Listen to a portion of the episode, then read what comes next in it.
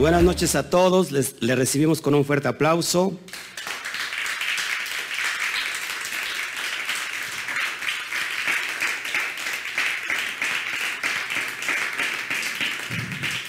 Estamos transmitiendo desde Ciudad Mendoza, Veracruz, desde este valle de Orizaba, un valle profético. Les saluda el pastor Oscar Jiménez Gles, de aquí del Ministerio CAMI, Quejilá Mundial.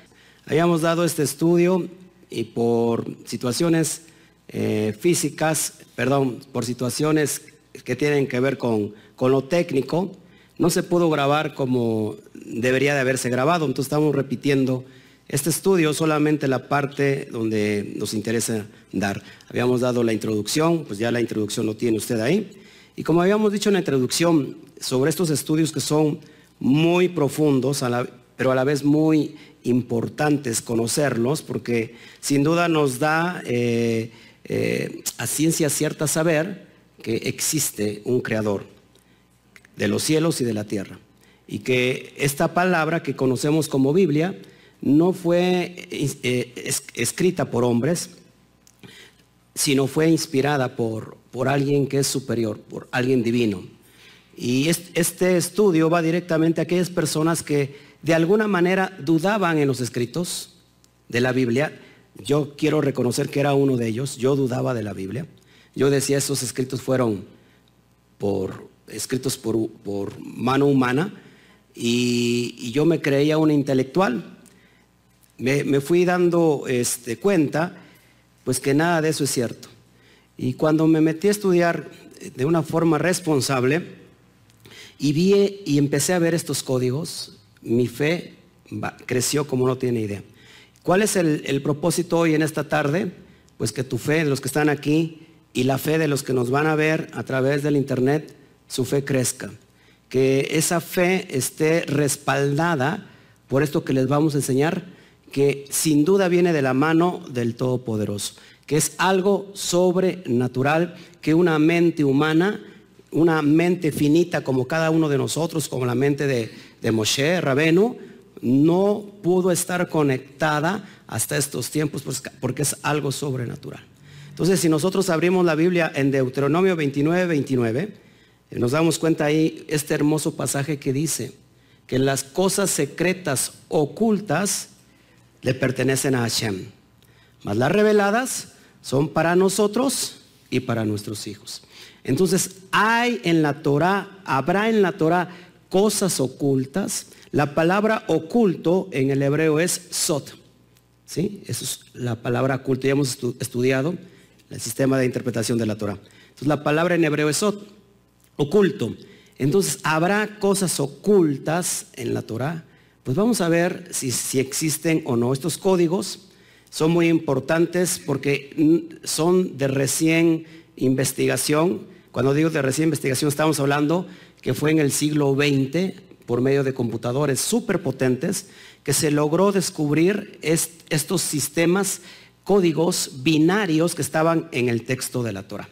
Amén. Entonces, ¿por, qué nosotros eh, estudiamos el texto hebreo, el original? Porque solamente en el texto hebreo original nos podemos dar cuenta de todo el badaje que está oculto y que nos quiere entregar el Padre. Amén. Entonces, yo puse ahí una eh, lo que está viendo en pantalla, códigos ocultos en el texto de la Torah, escritos por, las por la mano de Yahweh. Eh, si esto me lo hubieran dicho hace algunos años, eh, creo que yo hubiera dicho inmediatamente que no. No sé ustedes, ¿cuántos de aquí no creían en la Biblia como tal? Yo soy el único, bueno, sí, ¿verdad? Yo decía, yo no creo en la Biblia. La Biblia lo escribieron hombres, ¿no? Hombres que son falibles y que lo están engañando. Pero cuando me acerqué a estudiar esto, híjole, se me, pone hasta la piel chinita, lo que les voy a enseñar. Amén. Y bueno, vamos a, vamos a ver cómo se llama este método. Este método es un método matemático de códigos ocultos en el texto de la Torah llamada secuencias de letras equidistantes. Esto fue descubierto por el rabino judío Michael Dov Weiswald era, es un erudito en astronomía, matemática y de estudios hebreos. Él descubrió que de acuerdo a la secuencia de letras equidistantes. Es decir, toma un texto original de la Torah y toma una cifra importante y empieza el, el conteo. Por ejemplo, supongamos que ahorita vamos a ver el número 50. Pone una, toma una, una letra y después cuenta 50 y las va marcando hasta que te forma una, ¿qué? una frase que está eh, solamente por medio de estos códigos eh, ocultos. Amén. Y ahorita lo va usted a entender. Tenemos, eh, dicho descubrimiento fue en años previos de la Primera Guerra Mundial, estamos hablando del siglo XX. Weissman fue inspirado a través de unos estudios profundos de otro rabino llamado eh, del siglo XIV, quien había descubierto un patrón de letras en el texto de la Torah. Entonces, si alguien te dice, ¿sabes qué? Yo no creo en la Biblia, ¿por qué tú tienes una fe de creer en, un Dios eh, todopoderoso? Pues yo creo que le muestres este estudio porque la verdad es, es de locos. La prueba de este fenómeno era evidencia de una inteligencia y diseño sobrenatural que solo pudo ser confirmado 40 años más tarde en Israel por la Universidad Hebrea a través de la introducción de computadoras sofisticadas de alta velocidad que permitió a los eruditos judíos comprobar este sistema. No hubiera sido posible sin el poder de las computadoras que tenemos hoy en día. Es impresionante, hermanos. Este descubrimiento científico revela un nivel asombroso de diseño matemático e inteligencia que solo lo puede producir una mente sobrenatural y no humana. Ahorita te vas a dar cuenta de lo que te, de lo que te quiero enseñar. Yo cuando lo descubrí, lo estudié, la verdad, híjole, rompió, hizo un parteaguas en mi corazón a, a través de ese momento, demostrando contundentemente que las sagradas escrituras fueron inspiradas por el que es el nombre sobre todo nombre, Yud Hei Bat Hei, el creador de los cielos y la tierra. Amén. Bueno, vamos a meternos en este código de secuencias de letras equidistantes. Voy a tomar, voy a tomar los primeros cinco libros de, Moshe, los primeros cinco libros, y vamos a estudiar, eh, vamos a meter este código y vamos a ver qué mensaje está oculto. Lo que usted ve en pantalla es la palabra Torah. Torah, ¿qué significa Torah? instrucción. Pero ¿qué es lo que conocemos hoy en día? Que desafortunadamente todos los que dicen creer, o muchos de los que dicen creer en, Dios, pues han rechazado la ley, ¿no? Vamos a ver si es tan importante la, la palabra ley, que en su original es Torah. Y vamos a tomar el número 50. Es un número profético muy poderoso en cuestiones de eh, lo que tiene que ver el pensamiento hebreo. 50, ¿se acuerdan qué, número, qué letra hebrea es la letra 50? La letra Nun. Nun significa vida, ¿se acuerdan? ¿Cuál es la pictografía de la letra hebrea? Un espermatozoide, ¿sí? una semilla. ¿Por qué, ¿Por qué tendrá que ver 50 con la vida? Cada 50 años pasa algo y pasaba algo en la Torah y en los profetas y sigue pasando en Israel que cada 50 hay un movimiento llamado jubileo, ¿sí? que todo, todas las, eh, todos los esclavos son libres, todas las tierras regresan a sus dueños originales. Entonces es un tiempo de libertad, ¿se acuerdan? 50 está conectado también con algo muy importante que tiene que ver con la ley, a ver si se acuerdan. Porque el 50 está muy conectado con la Torah o con lo que conocemos hoy con ese término de la ley. ¿Por qué? ¿Se acuerdan? ¿Qué pasó a los 50 días exactamente de la salida de Israel de Misraín? ¿Se acuerdan? Fue la entrega de la Torah exactamente en el día 50 en, en el monte de Sinaí. ¿Todos aquí? En el día 50 se entrega la Torah. ¿Qué pasó en Hechos 2? Que todo mundo conoce el evento el, día de Pentecostés, ¿se acuerdan? ¿Qué pasó el día de, Pentecostés? Se derrama el Ruach HaKodesh, el Espíritu Santo. Y, precisamente que estaban celebrando en Hechos 2 en ese momento la fiesta de Shavuot. Pente significa 50, el día de 50. Entonces está conectado siempre con la, con la ley, eh, acuérdate, con la Torah, pero también es muy importante que esto, este número 50 está conectado con quién? Con el Mesías, el Mesías Yeshua. Si te das cuenta, hay un, después de Moshe, ¿quién viene después de Moshe? Que el mismo Moshe dijo, profeta como yo levantará el Eterno. ¿Se acuerdan? ¿Quién venía después de Moshe? Aquellos que, aquel que introduciría a la tierra prometida al pueblo de Israel. ¿Se acuerdan? ¿Quién? Josué, que su nombre en hebreo es Yahoshua, y Yahoshua, que es, una, es un símbolo profético del que iba a venir como libertador, así como vino Moshe, para, para sacar a todo su pueblo de, de entre todas las naciones, pues a, nada más y nada menos que a Yeshua, el Mesías. Ahora, si tú te das cuenta en Yahoshua o Josué 1.1, vemos la descendencia que trae Yahoshua. Dice Yahoshua, hijo de Num. ¿Quién es Yahoshua? Hijo de Num, hijo de, de Num, de vida. La palabra Num es vida. Entonces es aquel que nos iba a traer vida. Entonces todo está conectado con, con el número 50. Aquí quiero que prestes mucha atención a la pantalla porque desafortunadamente, lo repito, Mucha gente ha dicho, no queremos ya la ley, la ley ya quedó caducada. Vamos a ver con el número 50 que es de, mucho, de mucha simbología, y todavía puedo seguir con más simbología, pero quiero apuntar en lo que traen estos cinco libros, los primeros cinco libros de Moshe. Para eso, lógico, te tienes que ir al original. la Biblia en español no vas a ver esto porque está traducida. Y nos vamos a Génesis y que el original es Bereshit, del versículo, del capítulo 1, del versículo 1 al 5, y para que veas, yo lo traigo en el original ahí en pantalla. Ahora, vamos a tomar la primer letra de la palabra eh, Torah. Y la, la ahí lo tienes en pantalla. La primera letra es la letra Taf. Ahora, yo la marco, como lo ves ahí en pantalla, y empiezo a contar 50. Y cuando yo, yo, lógico, ya hice el conteo, tú lo puedes hacer en tu casa viendo este estudio. Y después de que hice el conteo, cuento 50 letras y me da una letra BAF. Vuelvo a hacer el mismo conteo de 50, se llama el, sistema de código de letras equidistantes, y me da una Reish. Y vuelvo a hacer exactamente lo mismo y me da una letra G, lo cual me hace la palabra que estás viendo en rojo, Torah. Ese es en el primer libro, que como tú lo tienes como Génesis, es Bereshit, ¿ok? Ahora, eso es lo que me da la palabra Torah, que es, que es ley, ¿ok? Vamos a ver el siguiente, ¿cuál es el libro que sigue?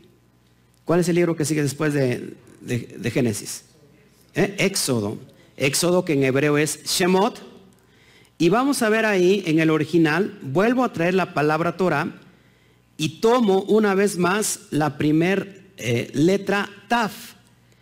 Marco la Taf y empiezo a hacer una vez más el conteo. Cuento 49 letras y las 50 la marco. E increíblemente me da una letra Bab. Vuelvo a hacer el mismo conteo y me, el número 50 me da una letra Reish. Una vez más, vuelvo a hacer el mismo conteo y la última letra que está eh, ahí en el círculo me da una G, haciéndome una vez más que la palabra que Torah, ¿ok? Ley como nosotros la conocemos. Una vez más me da la palabra Torah. Ahora, después que ya vimos eh, Génesis, Éxodo, dejamos el libro de en medio y nos brincamos siguiente, al, siguiente libro, que no sería, sería números, ¿ok? Pero aquí vamos a hacer algo al contrario. La palabra Torah la vamos ahora a hacer de izquierda a derecha. Acuérdate que todo el hebreo el, idioma hebreo se escribe de derecha a izquierda. Ok, ahora vamos a hacerlo de izquierda a derecha. ¿Por qué será esto muy importante? Acuérdate que en el, lenguaje hebreo y los, los idiomas, eh, ¿cómo se puede decir? Eh, de lo que conocemos como semitas, siempre es de derecha a izquierda. Pero ¿qué pasa con los idiomas después de, Jerusalén, después de Israel? Lo que es el griego y lo que son los, los idiomas occidentales es de qué? De izquierda a derecha, es como el español. Amén. Ahora, vamos a hacer este, este experimento. Vamos a números y vamos del capítulo 1, del versículo 1 al 3. Acuérdate, voy a traer otra vez la palabra Torah, pero ahora no voy a tomar la primera taf, sino voy a tomar la primera Hei. Tomo la Hei y la subrayo, la, enmarco en un círculo y hago exactamente el mismo conteo. ¿Cuánto? Cuento 49 letras y enmarco las 50. Y me da una Reish. ¿Ok? Vuelvo a hacer el mismo método y me da una Baf. Termino y me da una taf, lo cual me hace la palabra, una vez más, Torah, pero ahora de izquierda a derecha. ¿Todos aquí? ¿Está interesante? Bueno. Vamos al último libro, que sería de Barín, Deuteronomio, y vamos a traer el capítulo 1 del versículo 5 al 8. Vamos a hacer exactamente lo mismo, de izquierda a derecha, ¿ok? Vuelvo a tomar, a traer la palabra Torah en hebreo, y marco la G, la última, y la voy a marcar. Ahí está. Ya la tengo enmarcada con rojo. Si, lo, se, alcanza a ver en pantalla, perfecto. Ahora, hacemos lo mismo, 49 y la 50 la marcamos y me da una Geish o Reish. ¿Sí? ¿Todos aquí? Lo puede usted hacer, ¿eh? Yo me rompí la cabeza haciendo hasta que en verdad esto es real. Vuelvo a hacer lo mismo y la, número 50 me va a dar una BAP. Y ahí está la letra BAP. Y por último, termino con la letra TAF. Y me vuelve a dar exactamente la misma letra TAF. Increíblemente haciendo la misma palabra Torah. Ahora, fíjense, ya de, ya, híjole, así como empezamos, ya esto es una locura. Ya, ya, ya de principio esto es una locura. O sea, ¿cómo los dos primeros libros con el número 50, que es la entrega de la Torah, te da exactamente la palabra Torah? Los dos últimos libros, de esos cinco libros, te da la misma, la misma palabra Torah, pero ahora al revés, como que señalando a todas las demás naciones. Ahora, esto ya es de locos. O sea, ¿quién humanamente podría haber ¿cómo se llama? De alguna manera, eh, hechos múltiples de, matemáticas y que quedara, después de miles de años, fueran codificados y, pudieran haber sido encontrados. Es increíble. ¿Qué pasa? Porque nos, saltamos un, un libro, ¿se acuerdan? ¿Qué pasa con el libro de en medio? Son cinco. En el libro de en medio es como si fuera el sándwich. Volvámonos ahora sí a lo que es Ah, bueno, quiero enseñarte aquí algo más antes de irme. Fíjense, de irme a la otra, a otra pantalla. Eh, cuando se inicia marcando la G, está la palabra, ¿la palabra qué? La ley. Fíjense, esto es impresionante. Eso me lo reveló mi papá. Y al último, ¿con qué, termina la, en qué palabra termina con que remarqué? Entregué. La ley entregué. O sea que el libro, fíjense, présteme tantito atención, los cinco libros que la cristiandad ha estado rechazando por miles de años, el Padre cierra los cinco libros de la ley de Moisés diciendo él mismo, la ley entregué. Y es lo que tú ves en pantalla, la ley entregué. ¿No te parece impresionante? Es como si hoy en día estuviéramos haciendo todo lo, todo lo contrario, o mejor dicho, se está haciendo todo lo contrario. Es como si nosotros estuviéramos diciendo que el Padre dijo, la ley nunca la entregué. No, la ley la entregué. Ahora sí, ¿qué pasa con el libro de en medio? Vamos para ver, vamos a estudiar el libro de en medio. Ese es Levítico o Vallicra en el hebreo. Y vamos a traer el capítulo 1 del versículo 1 al 2. Y ahí vamos a hacer un cambio, vamos a hacer un conteo de siete letras y la que sigue, que es la octava, la vamos a remarcar. Y nos va a dar algo ahí también impresionante. Fíjate con el libro de en medio. Tomamos la primera Yud, lo que tú ves ahí en pantalla, es la letra más pequeñita. Lo, lo que Yeshua dijo, ni una Yud ni una tilde será quitada de la ley. La letra Yud, cuento siete palabras, perdón, siete letras y la octavo la voy a, encerrar. Y me da una Hey. ¿Todos aquí? Vuelvo a hacer el mismo procedimiento. Recuerden el 7. ¿Con qué tiene que ver el 7? El 7 es el número perfecto, el número de eternidad. El número que representa a, a Yud Kei Bat él trabajó en seis días y el séptimo reposó de toda la obra de su, de su, trabajo. El séptimo tiene que ver con Yeshua HaMashiach. ¿Sí? Amén. Volvemos a hacer el mismo procedimiento y me da una letra Bab. Vuelvo a contar siete y la octava la encierro y me da una G. Ahora, ¿Qué, palabra se forma ahí? ¿Qué letra se forma ahí? El nombre inefable. ¿Cuál es el nombre inefable? Yud, Hei, Bat, Hei. Si tú quieres conocer el nombre del Eterno, ese es su nombre. Tomado de cuatro letras. ¿Sí? Cuatro letras. Yud, Hei, Bat, Hei. Que se ha transliterado a otros nombres que no tienen nada que ver, pero ese es su nombre. Ahora, vamos a sacar conclusiones. Si los dos primeros libros, formando el número con el número 50, se forma la, palabra Torah, y los dos últimos libros exactamente se forma la palabra Torah, pero ahora de izquierda a derecha, y en el libro de en medio está el nombre inefable. ¿Qué, nos querrá decir todo esto? Ahí se lo pongo en pantalla. Yud Bat ese es el nombre que es sobre todo nombre. Ahora, Génesis y Éxodo están señalando a quién? A Yudkei Batkei, al Eterno. Y los últimos dos libros, Números y, Deuteronomios, está señalando a quién al centro? ¿A quién? A Yudkei Batkei. ¿Cuál será el corazón del Padre? ¿Cuál creen que sea el corazón del Padre? La Torah.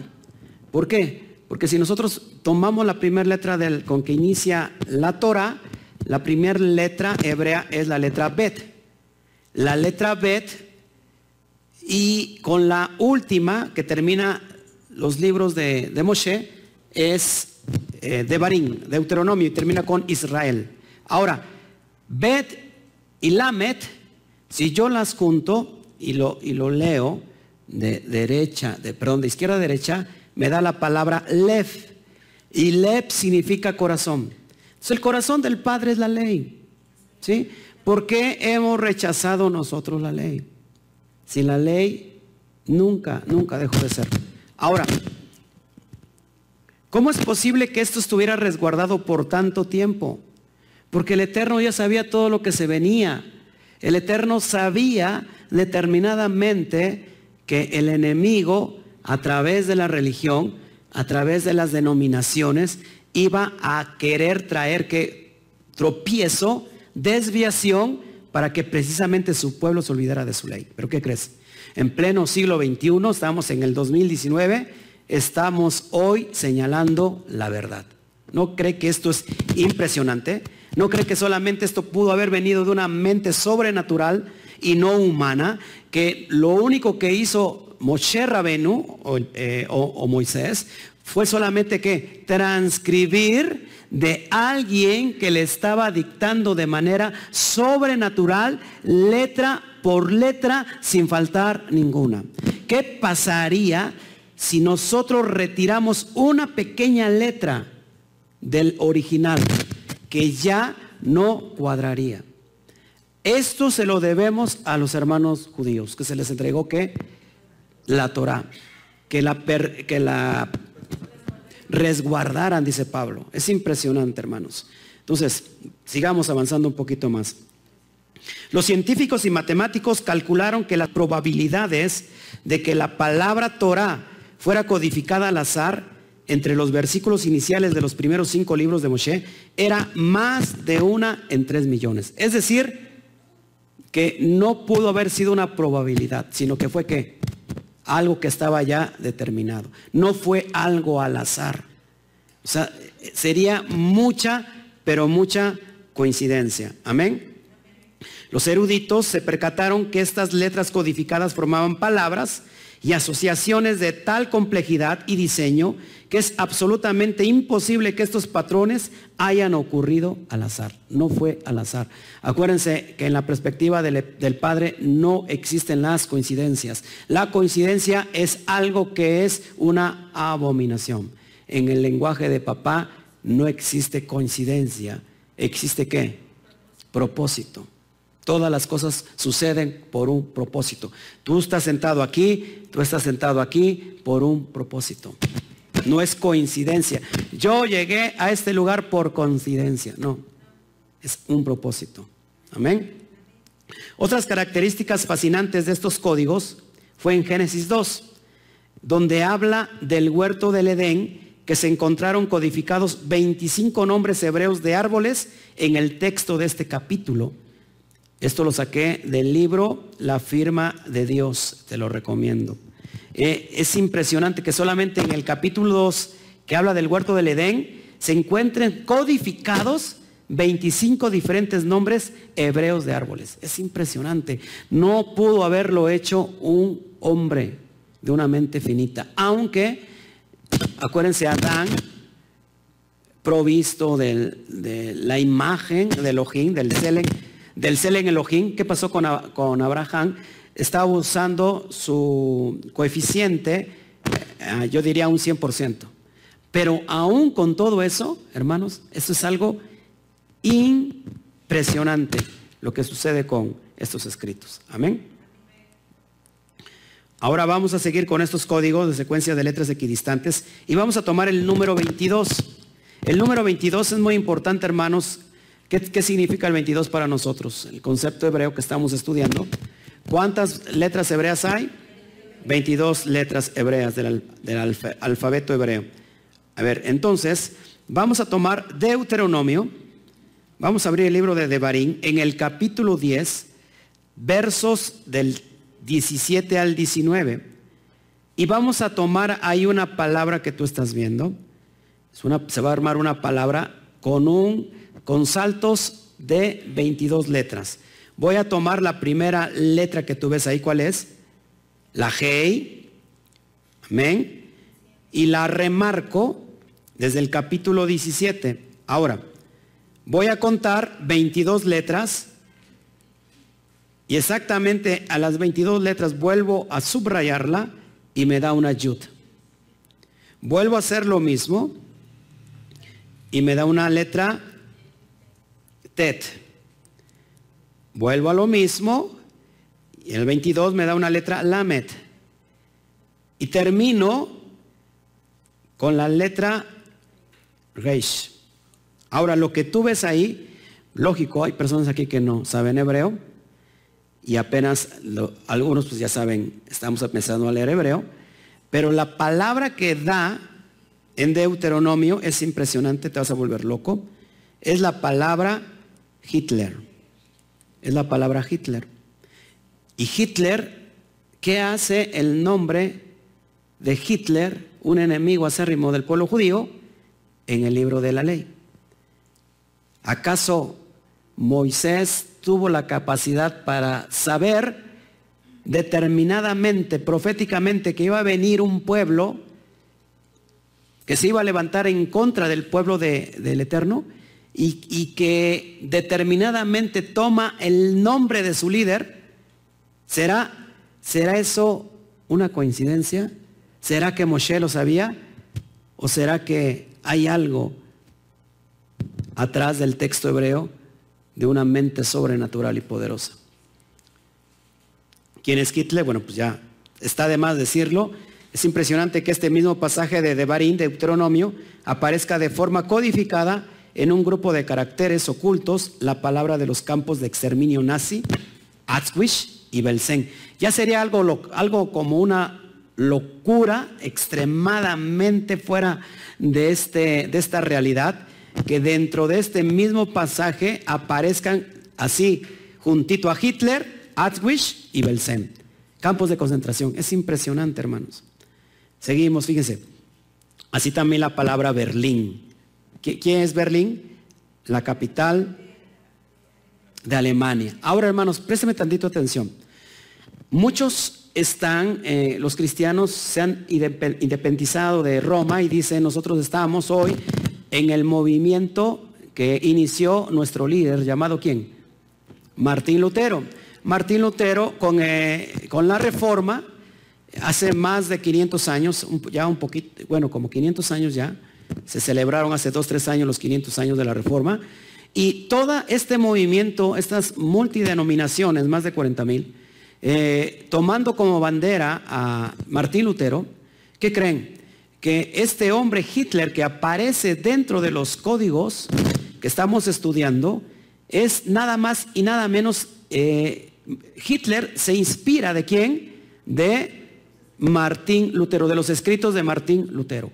Es decir, que Hitler toma la determinación y ese odio hacia el pueblo judío y toma la idea eh, de, un libro escrito por Martín Lutero para traer el exterminio a tanto judío como pudiera ser posible.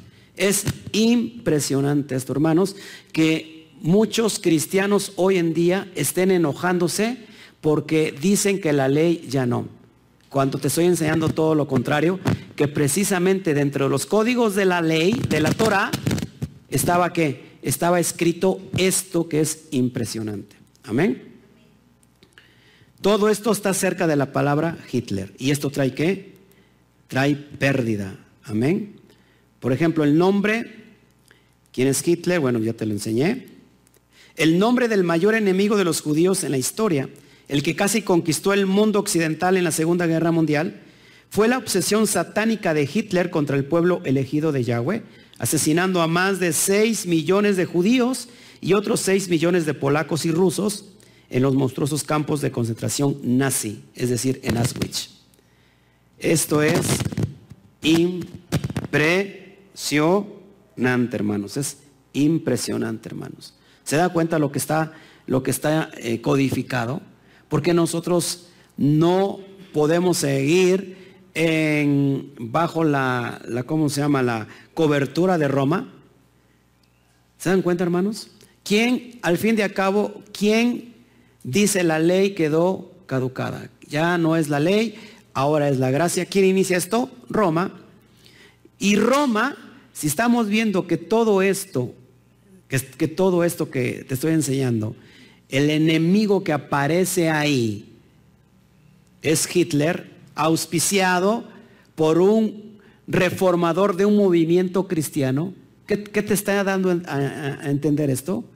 Pues que todo Roma Roma es enemigo de quién? Del pueblo del Eterno. Amén. De hecho, Roma es un personaje muy importante en la Torah. Roma es todo lo que es Edom. Edom viene de Esaf. Y habíamos visto hace ocho días la profecía de Abdías. ¿Quién va a ser eh, desbaratado, destruido por la mano de Hashem? ¿Quién? Edom, Esaf, es decir, Roma, todos los romanos y Roma, junto con quién? Con Ismael, todas las naciones árabes. Es impresionante, hermanos. Esto no lo pudo haber eh, sabido una mente humana.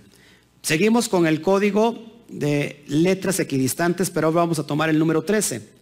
El número 13, y te voy a enseñar ahí, en la, en la, misma, en la misma palabra, vamos a Devarim, en Deuteronomio, cómo aparece este campo de concentración, Auschwitz. Mira, vamos a, tomar el capítulo 10 de Deuteronomio, del versículo 19 al 22. Ahora, vamos a tomar, ahora sí al revés, del versículo 22 al 19. Entonces me voy al versículo 22, ahí estoy señalando, lo puedes ver en pantalla, y tomo de la primera frase, voy a tomar la letra Bet, la subrayo y me voy contando ahora sí como la secuencia del reloj, ¿sale? Las menecillas del reloj. De izquierda a derecha. Entonces voy a tomar la primera letra bet y voy a contar cuántos, cuántos números es. ¿Qué número es? 13. Y me da la letra yud. Vuelvo a hacer lo mismo. Acuérdense, el conteo va así. A ver si me ve mi... El conteo va así, ¿eh? Termino en esta y sigo así y sigo así, ¿sale? Ok, entonces tomo una vez más y vuelvo a contar y me da una letra mem. Vuelvo a hacer el mismo, la misma secuencia y me da otra letra mem. Es que estás viendo la men sofit y la men inicial, pero exactamente la letra mem, ¿ok? Vuelvo a hacer una vez el conteo de 13 y me da una letra reish. Hago exactamente lo mismo y, culmino con una letra G. Seguimos en, la en el mismo conteo, en el mismo salto, y me da una letra Aleph. Hacemos lo mismo y me da una letra Baf. Cuento una vez más 13 y me da una letra Shin. Vuelvo a hacer lo mismo, me da una letra Baf. Lo mismo y encontramos una letra Yud. Y terminamos contando una vez más 13 letras y me da una qué? No, una sadit. Ahora, cuando yo termino se forma esta oración. Beyan Mara Ahorita lo voy, a poner en, pantalla. Me da la oración Beyan Mara Atzwish. ¿Y qué significa esta frase en hebreo? Al español significa el amargo mar de Aswich. ¿Quién, es Aswich? Un campo de concentración. Todo esto cerca de la palabra que, vimos, la palabra Hitler. Hermanos, sea usted sincero conmigo. ¿Cree que esto que le estoy enseñando puede ser coincidencia? ¿Cree que esto pudo haber sido al azar? ¿Qué cree que esto fue eh, de alguna manera eh, movido en estos últimos tiempos, eh, recreado para que pudiéramos encontrar esto? ¿Verdad que no se podría porque esto está escrito hace miles de años? No cabe duda que fue escrito por la mano o por el dedo de Elohim, el dedo de Dios. Amén. Impresionante. Entonces cada tilde, es decir, cada puntuación, hasta la letra más pequeñita, es por inspiración divina. Todo, todo ha sido por inspiración divina. Amén. Yeshua lo revela en Mateo 5, 17 al 19. ¿Te acuerdas que dice? Que no se podrá quitar ni una tilde ni una yud de la Torah. Que Él no la vino a abrogar, sino la vino a cumplir y que no se puede quitar ni una tilde, ni una yo. ¿Te das cuenta por qué no puedo quitar una sola palabra o letra, por muy pequeñita que sea una tilde? Porque entonces, ¿cómo se codificaría lo que te acabo de enseñar? Supongamos que de esa frase que te acabo de enseñar quitara yo una, tan solo una, ¿eh? no importa, la más pequeña que sea, ya no se arma esa frase que te acabo de enseñar. Beyan Mara Atwish, el amargo mar de Atwish. ¿Se dan cuenta por qué no se puede? ¿Y por qué indiscriminadamente viene hoy en estos tiempos y quitan no solamente una palabra, una letra, perdón, sino quitan todo un contenido, sacan solamente un texto, lo sacan de contexto y se crea que una nueva interpretación. ¿Qué ha pasado con, Casa de Judá? Que ha añadido, pero ¿qué ha pasado con casa de todo lo que es eh, Israel, esparcido entre, los, entre las naciones con la cristiandad? Que la cristiandad ha quitado y ha añadido. Quitamos el día Shabbat, pero ponemos el día domingo. ¿Y qué dijo Yeshua? No se puede quitar. En Lucas 16, 17 lo repasas en tu casa también. Dice que es más fácil que pase que, el cielo y la tierra antes de que se quite, que se cancele una yud, una, una tilde de la ley. Es impresionante, hermanos. Porque no podemos nosotros interpretar como nosotros querramos. Tenemos que ir al texto original. Ahora, ¿cuánta gente les ha preguntado, pero qué son las raíces hebreas? ¿Para qué quiero yo aprender hebreo? Si yo la tengo en español. ¿Ha, escuchado esa, esa algo que puede ser lógico, decir, pero si yo lo tengo en español, ¿para qué me voy a ir al hebreo si ya la tengo en español? Pues que es que en español no vas a poder entender esto que yo te estoy enseñando que tiene que ser solamente en qué? En el original hebreo. Amén. ¿Qué pasó con el español, hermanos? Aunque es una traducción que ya se anuló o se, o se añadió eh, y la idea del original. No sé si me explico. Amén. Ahora, sé consciente de esto. Si tú abres tu Biblia en el español, podríamos encontrar esto que te acabo de enseñar. ¿Eh? ¿Lo podríamos encontrar? En absoluto. Amén. También dijo que la escritura no puede ser quebrantada. En Juan 10, versículo 35, dice, la escritura no puede ser quebrantada. Amén. Bueno, sigamos adelante. Todo esto se llama códigos ocultos en la Torah. Vamos a Génesis 1.1 y ya con esto vamos a dar salida. Esto se llama fenómeno de múltiplos, múltiplos del número 7. Vuelvo a decir lo mismo. Si nosotros lo hacemos en español, no da referencia a lo que te quiero enseñar. Pero tú lo que ves en pantalla, ves el texto tanto el hebreo como en el español. Nosotros tenemos ahí en pantalla Bereshit, Bara Elohim, Etz, Samayim, Bet, Aretz, que lo, se traduce, o en el español lo decimos en, en principio, creó Elohim los cielos y la tierra. Amén. Vamos a ver por qué la importancia del número 7. ¿Cuántos días tiene la, creación? ¿Cuántos días fue? Siete días.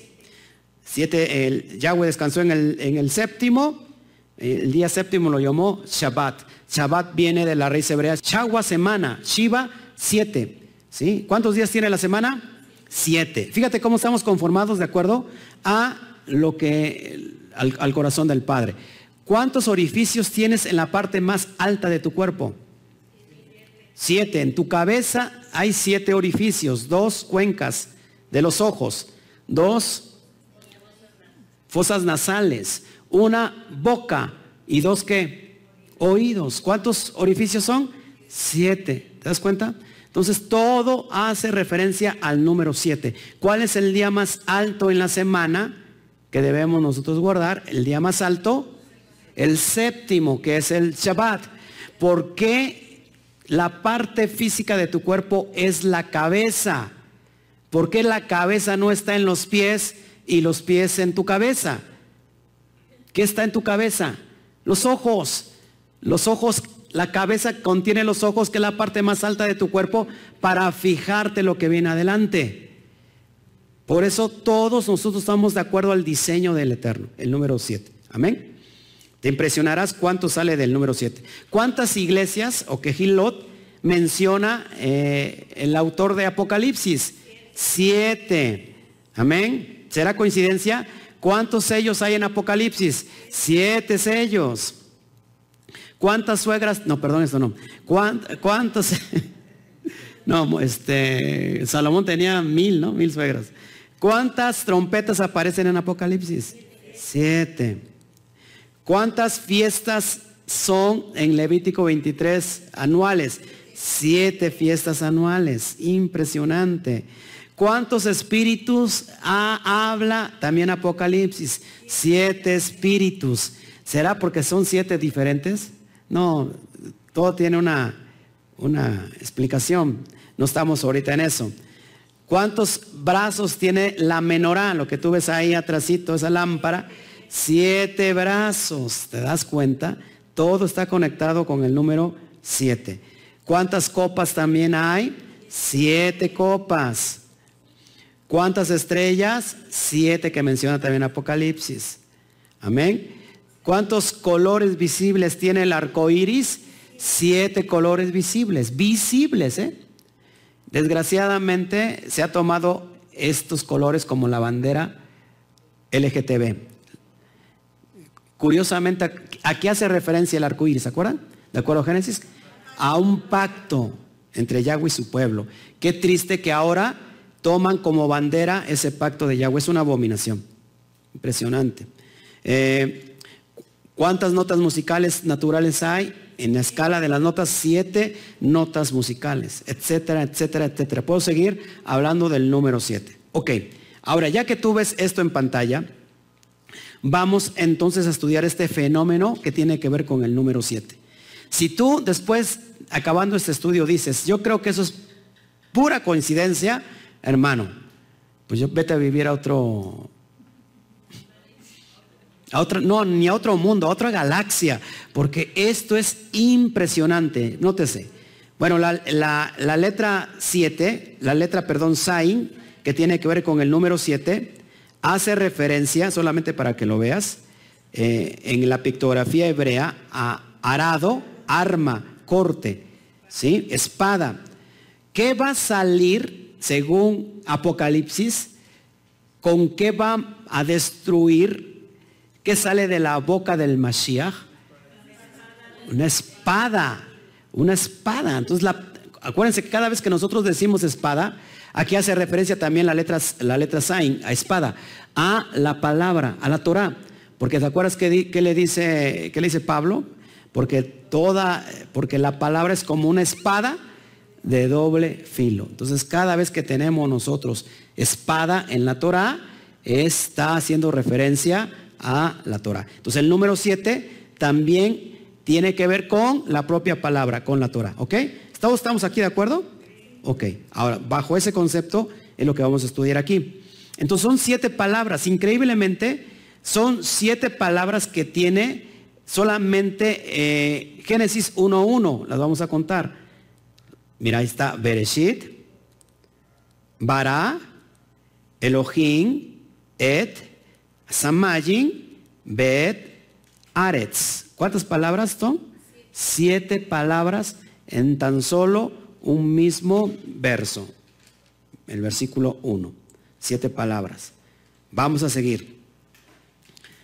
Yo creo que con esto se va a volver, loco. Ahora, voy a contar cuántas letras conforma toda la frase de, de Bereshit 1 a 1. Está viendo en pantalla cuántas letras son 28 letras. Es decir, Bereshit 1.1 tiene un total de 7 palabras con un total de 28 letras. Si yo busco un número para hacer un múltiplo de 7, entonces pongo 28 entre, entre 4 me da igual a 7. ¿Ok? 7. Seguimos para que usted pueda entender. Si yo tomo la primer letra bet con que inicia la frase, Bereshit, ¿qué valor numérico tiene la letra bet, hermanos? ¿Se acuerdan? El número 2. Ahora, voy a hacer esto, 28 letras, 28 lo multiplico por el valor numérico de la letra bet, es decir, 28 por 2 me da igual a 56. Amén. Ahora, 56 entre 8 igual a 7. ¿Le parece una coincidencia? usted le aburren las matemáticas. Dice, yo a mí me reprobaron ahí en primaria, no pasé de primaria por las matemáticas. Seguimos. Usted lo puede, lo puede bajar ya al rato, lo voy a subir. Ahora, las palabras Bereshit, Bara, Elohim, lo que está viendo en su rayado, suman 14 letras. Lo mismo vuelve a pasar. 14 entre 2 igual a 7. Seguimos. Es impresionante. Las últimas cuatro palabras también suman qué? 14 letras. Lo mismo, 14 entre 2 igual a 7. ¿No le parece impresionante? Las palabras tercera y cuarta, que es Elohim Het, también contienen siete letras. con un total de siete, letras. Elohim et. Amén. Seguimos. Las palabras cuarta y quinta, es decir, et y asamayin, también contienen siete letras. Como que todo tiene que ver con el número siete. Las palabras sexta y séptima, ¿qué creen? También contienen siete letras. Amén. la palabra clave, Elohim, cielos y tierra, es decir, Elohim, Asamayin y Aretz, tienen también un total de, fíjense, de 14 letras. Lo estoy subrayando ahí en pantalla. ¿Sí lo pueden ver? 14 letras. Impresionante. Ahora, una vez más, 14 entre 2 me da igual a qué? A 7. Todo apunta al número 7. ¿Cuál es el día que tenemos que guardar? El séptimo. ¿Cómo se llama? Shabbat. Pero tú quieres seguir guardando el domingo. Las palabras restantes también tienen que 14 letras. Ahora, 14 entre 2 me da qué? Igual a 7. Imagínate a Moisés, a Moshe Rabenu, sacando este múltiplos de siete que en, el siglo XXI le iban, a, le iban a multiplicar entre siete, ¿cómo le pongo acá? No, si ya quito esta letra ya no me da, este, tengo que poner, o sea, y es de locos. No, usted parece, está más loco que el, que el incrédulo que anda por allá afuera, un loco. Ahora, tomo la letra, el valor numérico de la letra bet, que es 2, y tomo el valor numérico de la última. ¿Sí? Es la, es la, letra Sadik, Sofit, que es la final, 90. Tomo la letra Aleph 1 y la letra Men de Elohim 40 y me dan 2 más 40 más 1 más 90 igual a 133. Ahora, 133 entre 19 y me da el número 7. Esto a mi cuñado le encantan las matemáticas, ¿verdad? Cuñado. Dice que los, los que son... Luego, luego le platico. Seguimos. Ahora, si yo el mismo resultado de 133 sumo 1 más 3 más 3, increíblemente también me da igual que a 7. Como que esto ya está sacado de tremendo. Sumo ahora la letra Bet, la letra Taf 400, son 402. Voy a tomar la inicial, la letra inicial y la letra final de cada palabra. Voy a Bará y tomo la letra Bet y la letra Aleph y me da qué? 3. Tomo la Aleph de Elohim, que es 1, tomo la letra final de Elohim, que es la Mem, y me da 40. ¿Cuánto tengo? 41. Tengo la letra Aleph, ¿vale cuánto la letra Aleph? 1. La letra Taf vale 400, me suma ¿qué? 401. Voy a Samayin, la letra Hei vale 5, la letra Men vale 40, 45. Voy a la letra Bet, que vale 6, y tomo la tab de 400, la final, me da 406. Una vez más voy a, a, a, tomo la Hei, vale 5, y la Sadif vale 90. ¿Cuánto me da? 95. Ahora, si yo, si yo sumo todos los valores, si yo los sumo, me da la cantidad de 1393, que si yo si yo lo divido entre 199, me da la cantidad 7. Fenómeno de múltiplos del número 7. Ahora, voy a tomar el 1393 y lo voy a sumar. 1 más 3 más 9 más 3 igual a 16. 16. 1 más 6 igual a 7. Una vez más me da el valor numérico de 7. Como que ya está muy, muy apuntando al número 7. ¿Será importante el número 7? ¿Creen que sea importante? Claro, muy importante.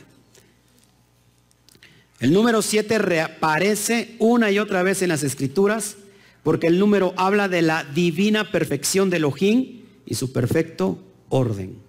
Impresionante. El número 7 aparece 287 veces en el Tanaj, en el Antiguo Testamento, como le conoces. 287. Entre 41, lo mismo, me da igual a 7. Amén. La palabra séptimo aparece 98 veces. 98 entre 14 me da igual a 7. La frase siete veces, es decir, séptuplo, aparece igual siete veces en el Tanaj. Además, la palabra 70 aparece 56 veces en todo el Tanaj. 56 entre 8 igual a 7. Amén. Y ya con eso termino. En, en el versículo que te enseñé de Bereshit 1.1, tenemos 6 Aleph. Cuéntala. 1, 2, 3, 4, 5. ¿No sabes ni contar de al 6? 6. 6 Aleph. Ahora, de acuerdo, aquí con esto voy a terminar con esta idea. De acuerdo al pensamiento judío, ojo hermanos, la tierra solamente va a durar siete mil años. Es decir, que a la entrada del, del milenio, del séptimo milenio, es la venida del Mashiach, es el tiempo de la restauración, es el tiempo de la nueva Jerusalén. Ojo aquí, ¿sale? Entonces, cada Aleph, cada Aleph está representando, como lo ves en pantalla, eh, tiempos proféticos. Juntamos siete letras Aleph. También nos indica seis ciclos proféticos. Ojo aquí. Estamos en el año, súmale, estamos en el 2019. 5780. Para este, este, este primero Tirri, estamos en el 5780. Ojo aquí, ya todo el pueblo judío se preparó, todo ya tiene preparado eh, la menorá, todos los instrumentos, eh, ya están los levitas, ya está eh, el, el Cohen Gadol, ya están esperando al Mashiach. Ya lo que se viene es algo tremendo. Y tú puedes decir, todavía faltan doscientos y tantos años, hermanos. Es que hay una pérdida de esos 200 años. O sea que está muy pronto el regreso. Acuérdense, cuando entre el, año 7000, que ya está eh, a la vuelta de la esquina, hermanos, es la, para ellos es ya la venida del Mashiach. Ojo aquí, nosotros como pueblo del Eterno estamos viviendo en el día tercero. Es una señal profética que el Mashiach iba a estar tres días y sus noches con la señal de Jonás, de, de Jonah. ¿Se acuerdan? Ahora, nosotros estamos viviendo qué milenio? El tercer milenio. Ya estamos en el tercer día, hermanos, ya. Estamos en el 2019. A partir, a partir del 2001 estamos ya en el tercer día. Ya todo está cuadrando. ¿Por qué te estoy trayendo esto? Porque todo tiene propósito para el eterno. Ahora, la palabra Aleph significa uno, tiene valor numérico de uno. Pero ¿cómo se escribe mil? En hebreo igual se escribe Aleph, solamente que se pronuncia Elef, pero Elef tiene que ver con mil, o sea, se escriben igual. Entonces, ¿cuántos milenios está marcando Bereshit? ¿Cuántos? Seis, seis milenios. Es decir, no hay más tiempo. El séptimo milenio es el reinado milenial del Mashiach, donde ya viene esos nuevos tiempos. Cielos nueva, cielos nuevos y nueva tierra. Lo que termina diciendo Apocalipsis. Amén. El último séptimo es el reinado milenial. Cuando nosotros hacemos referencia a la fiesta para el reinado milenial, ¿en qué fiesta? ¿Con qué fiesta culminamos? Con la fiesta de Sukkot. Amén. Sukkot, que son las, la última fiesta de esas siete fiestas poderosas, que son siete fiestas, imagínate. Amén. Entonces el último milenio es el reinado milenial. Por una u otra manera ya estamos viviendo los tiempos postreros. Hechos 3:21 dice, que el Mashiach va a ser retenido hasta un tiempo en específico, hasta los tiempos de la restauración de todas las cosas que hablaron los profetas desde la antigüedad. Hermanos, todo se está restaurando. Está pronto para restaurarse el tabernáculo caído de David. Es reunir a todas las naciones bajo el reinado del Ben David, el hijo de David, que iba a continuar con el linaje de, de seguir reinando, buscando la adoración del Eterno, levantando el tabernáculo para que el Eterno venga a reinar. Él quiere habitar con sus hijos y va a enviar al Mashiach para que se cargue de preparar todas las cosas. Entonces estamos en estos tiempos últimos. Esto es lo que yo te quería entregar el, día de hoy. Tengo muchas fallas como micrófono, por eso me ves así como si tú fuera yo acartonado. En realidad me gusta moverme mucho, este, pero creo que eh, no, hay, no cabe duda y solamente es una pequeña embarradita de lo mucho que se está descubriendo en el día de hoy. Hay unos jóvenes, no recuerdo ahorita el nombre del libro que sacaron, que por medio de también códigos binarios, por medio de la computadora, cada número, un código 1, 2, 1, 2, va marcando un espacio blanco y uno negro, y en cada parte de la Biblia, de acuerdo a lo que abren, se va formando un dibujito en código binario. Eh, a través de las computadoras. Es impresionante, el Eterno está abriendo los sellos proféticos, los sellos últimos. Hay una profecía de Daniel, el capítulo 12, donde dice que cuando, eh, que cuando va a ser abierto este, este libro, este, este libro, cuando eh, todos corran de aquí para allá y la ciencia va a aumentar. Hermanos, el Eterno está abriendo ya los códigos. Entonces, nada, pues que estoy muy contento Vamos a seguir enseñando muchos códigos que están ocultos, muchos códigos para que nos den luz. Solamente te, quería yo traer esto como una, una, pequeña enseñanza de todo lo que viene, porque voy a seguir hablando de, de varios tomos de los códigos secretos en la Torah, pero creo que solamente este estudio te da luz y te da un respaldo a tu creencia, a tu fe, de que estamos creyendo en alguien sobrenatural que hizo los cielos y la tierra y que dejó un manuscrito inspirado a través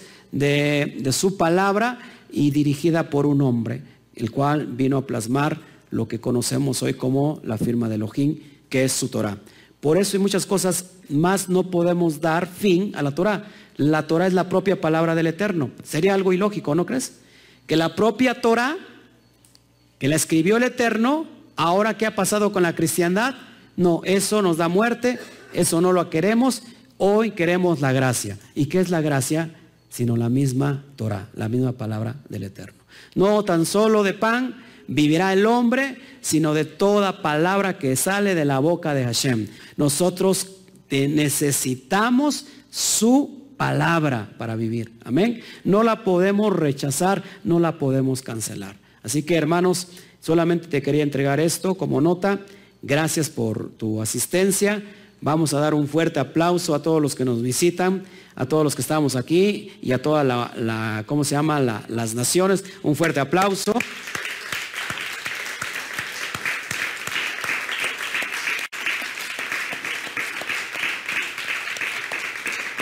Pues que el Eterno me los bendiga. Les decimos shalom Ubrahot. Nos vemos. Que el Eterno me los bendiga.